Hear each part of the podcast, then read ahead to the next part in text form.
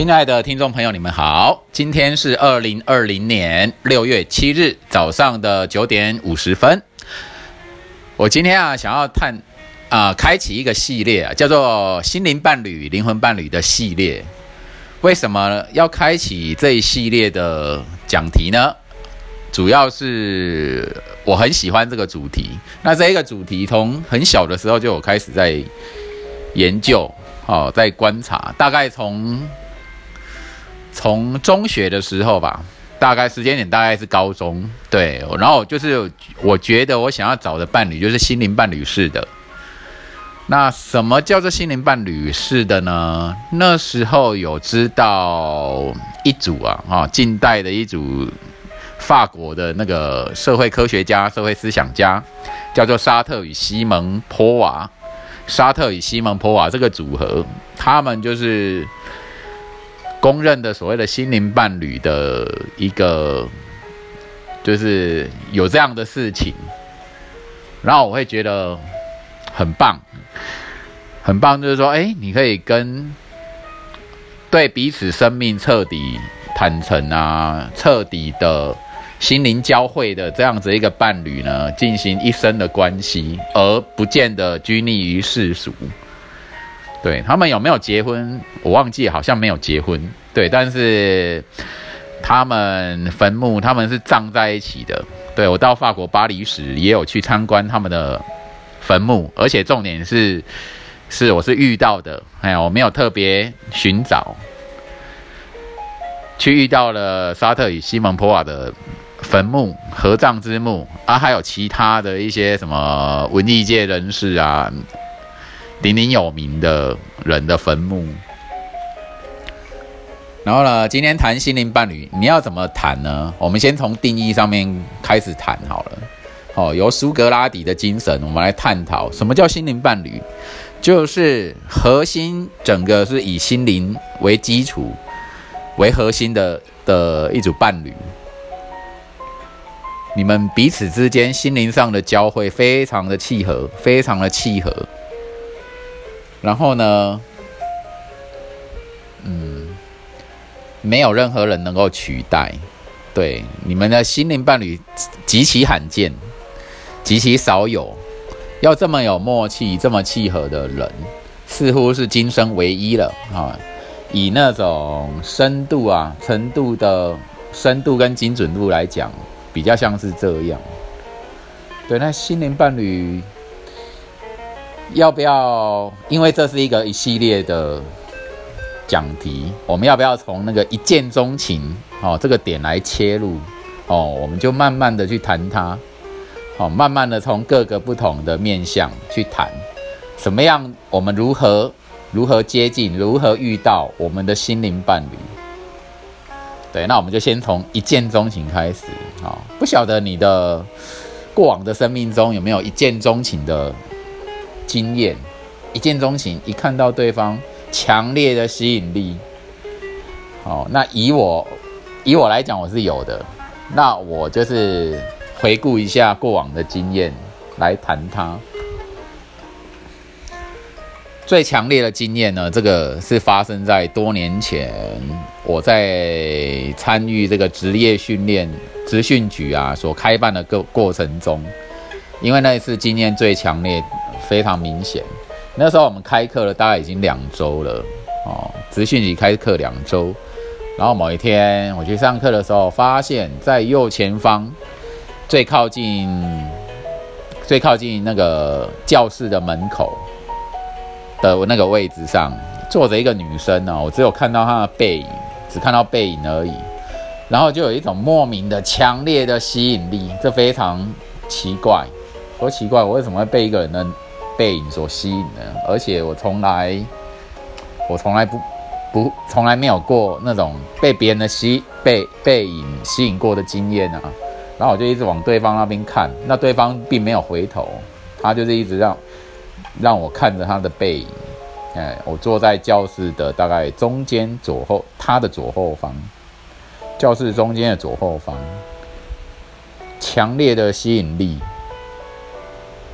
然后我就目不转睛的看着他。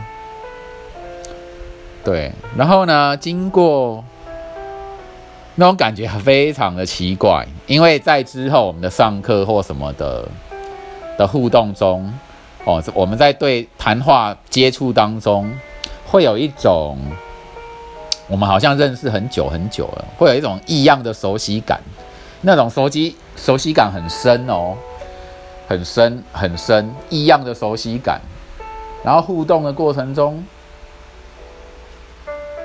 就觉得好像。爱上，或者是说，就有点像是很熟的男女朋友交往很久的的那种感觉。对，说真的，我今天进行这个节目，因为我节目都是一路到底，而且没有打草稿跟想大纲的，我并没有，并没有把这个事件，这一个一见钟情的事件排在我今天预先想要讲的讲题的规划当中，但是呢。他还是蹦了出来，所以说这个事件，这个一见钟情的事件很强烈，强烈到说，当你做回顾的时候，当你在录节目的时候，回想的时候，就想到他。对啊，这好神奇哦！我们应该是好几个辈几几辈子前可能有认识哦，不然这辈子怎么一直会会这样呢？因为光从背影，只看到背影，然后强烈的吸引力，那个那个吸引力是莫名的哦。哦，哎，我们看到看的俊男美女怎么会很多嘛？你会因为一个美女的背背影背影，你就会喜欢上人家吗？不会嘛？你顶多会看一下，哦，长得不错，很漂亮，很正什么，然后你就扫过去了嘛。大概零点五秒或一秒的时间，你就扫过去。但是我那时候是完全定睛住，而且她的背影也不见得是个。也不算是个美女的背影啊，就是一般的人会看到、会呈现的那种背影啊。对，然后我我们过了一段时间之后就就交往了，就很自然的情况下，因为好像互相喜欢啊什么，非常的顺，就在一起了。他就是我第三任，我前前以前就是前女友的第三任，第三任前女友。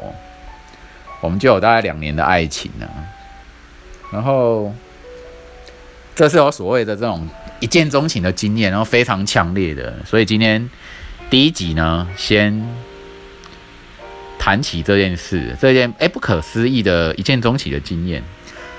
那再来，我再谈第二件好了，这这一件事发生在几年前，好，就是有一位网友啊，有位女网友。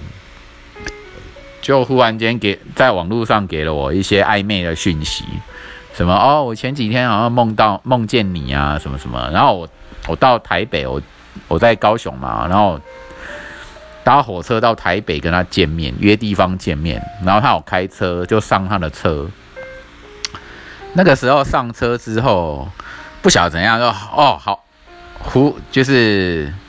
你在网络上的时候就有一点喜欢的感觉了，可是，一见到面哦，更是上了他的车之后，不到二十秒钟，你就不由自主的，你的手就，我的手就去摸他的头发，就是非常的挡不住，非常的自然，非常不由自主，然后就去摸他头发，然后他就很开心的微笑的说：“哎，我也很很喜欢像狗一样被人家摸摸头发，哎。”啊，然后那时候啊，我就安心了。不过那个时候好像也没有去想到紧张或是安不安心的问题，就是手就是摸摸过去，然后就是非常爱他，非常喜欢他，可能也长得长得对我来讲很漂亮，又有吸引力吧。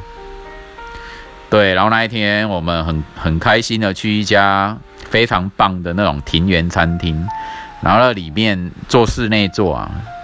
然后吃那个很好吃的美食，它里面的这家餐厅非非常的特别，哦，它有室外桌跟室内桌，然后很多人都跑去做室外桌，室外桌是大草大草坪啊，然后以观景上来讲，好像旁边就是乌来的山区那边的一间餐厅，然后我们在里面，里面。是有点维多利亚式的那种装潢，哦，典雅又气派。然后那个时候很开心，然后之后呢，我们又去吃完、用完餐之后，我们有开车到附近的小凉亭去坐啊。然后我就有有跟他拥抱啊，我的手也不太安分啊，所以跟他抱抱摸摸，也对他舌吻啊。对，就我就很主动，因为这一切的行为都很自然，就克制不住，就这样舌吻下去了。对，然后对方好像也觉得太快。我们知道在后那那一天，后来我回高雄之后，大概两三个礼拜吧，我又到台北去，又去跟他见一次面。不过那时候他就因为要考试，他他准备高中老师的的考试，然后他跟我提议说，能不能在他考试放榜前不要找他，不要跟他联络。在不过在那个当下，我的解读就会觉得说，他好像在找借口。在推辞我的感情，我就不答应。对，不然他不答应的情况，我们就不不欢而散这样。不过是那个时候我回高雄之后，我的能量好像破了一个大洞啊！我那个时候就所谓能量破大洞，是你的精神状态原本很饱满的，你就你后来变成很失恋、感伤、神伤。因为那个时候阿赖也有封锁我。对，然后就非常的痛苦。那个时候也是我最瘦的时候，我竟然会因为失恋而瘦。那时候最瘦、最苗条的时候，我这个疗疗愈呢，疗愈的时间疗愈了半年，一直到半年后在去澎湖的旅行当中，哦，就忽然间脑中出现了他的一种心灵影像，哦，出现在脑海中，好像是他跟我道别，他跟我拜拜那种。姿势啊，然后我才，我心里接受到这个心灵图片的时候，我才把这件事情放下，把这一件失恋的事情，好吧，我接受它。对，这这两件事情就是有那种心呃一见钟情最强烈的事件哦，这两件。那今天在这个这个系列啊啊心灵伴侣这个 EP One，先拿出来讲。对，不过我觉得这两这两件有一点前世缘、今生再相逢的味道。对，然后还有第三件哦，第三件这件事是出现在在我几年前哦，我去参加高雄空大空中大学的课程，然后我那个时候凭着直觉啊，刚想说，哎，要上什么课，我就挑了那个文化创意产业这门课。对，然后我就是一进那个教室啊，我是从教室的后门进去了，然后发现眼前这位老师，然后就有一种莫名的熟悉感，就很奇怪，莫名的熟悉感。然后在听他讲课呢，也是觉得有那种认识很久的感觉。对啊，这种感觉很就很妙啊！怎么会第一次见面，感觉像是认识很久了？对，然后。这，嗯，我们课程就进行了一段时间，好像半年还一年，好，我忘记了啦。然后有一次他就说：“Frank，你要不要上台，呃，报告讲那个旅游美学啊什么的？”他就是请我要上台报告好了。然后我变成说我要准备准备那个那叫什么 PowerPoint，然后去做简报。对，然后当中他跟我们一些同学，他也有邀请一些同学一起去他家家做客啊，大家吃吃中餐，聊聊天。我也有去啊，我也在受邀之列。对，还有他有办小旅游，就是我们到桥头糖厂哦，他跟我们一些同学大家一起去桥头糖厂参观玩。对，然后后来有一次不晓得是。不晓得是我约他还是他约我，他跟我约见面，就是约吃晚餐啊，去吃意大利面。就是，然后我们他我们在见面，我们在吃晚餐的第一句话，他会跟我讲说：“Frank，你你会不会想要结婚呢？”然后他说：“你要你会不会想要结婚？嗯，我希望我的孩子呢，就是姓肖。”对，这女生她姓肖，然后他等于说他还谈谈这种孩子要从母性的问题啊。对我那个时候就有点惊讶，就有点吓到，吓到是说，诶，这好像暗示我要结婚啊什么的。但是我并没有，我的心里并没有准备好，我都没有想过结婚的问题。但是，哎，眼前这位老师竟然提了，而且老师大我七岁，不过大我七岁这都还好。重点是我，我如果要谈到结婚，我觉得要。要是我心灵伴侣，我才会愿意结婚。而且当时我也没有工作，在待业中。那老师竟然敢呢？这样子，如果这样结婚的话，我会不会很好像会是别人很大的负担？还是我有对我自己的自信心也没有建立？对啊，就在这种情况下，然后后来我就冷处理啊，我就。我们之间就没有再联络，对，当然他也知道啊，我好像在远离这个，远离彼此这样，然后在事隔一段时间，我们才在某个社会教育的单位啊，好像社教馆吧，还是妇女妇幼馆，我们去见到面，就因为他那时候有个课程，然后 A 在那边遇到，遇到啊，原来他有在那边有开课。大致上是这样啊，他，我现在回头想起来，我觉得我当初应该要答应跟他结婚才对。为什么？因为他很棒，我也蛮喜欢的。我只是因为，我只是因为没有结婚的心理准备，所以那时候就是错失了，错过了这个机会。哦，恢复到自由就是。没有跟他交往，很可惜。那跟他的感觉很像是前几辈子就有有认识了，就是久别重逢啊。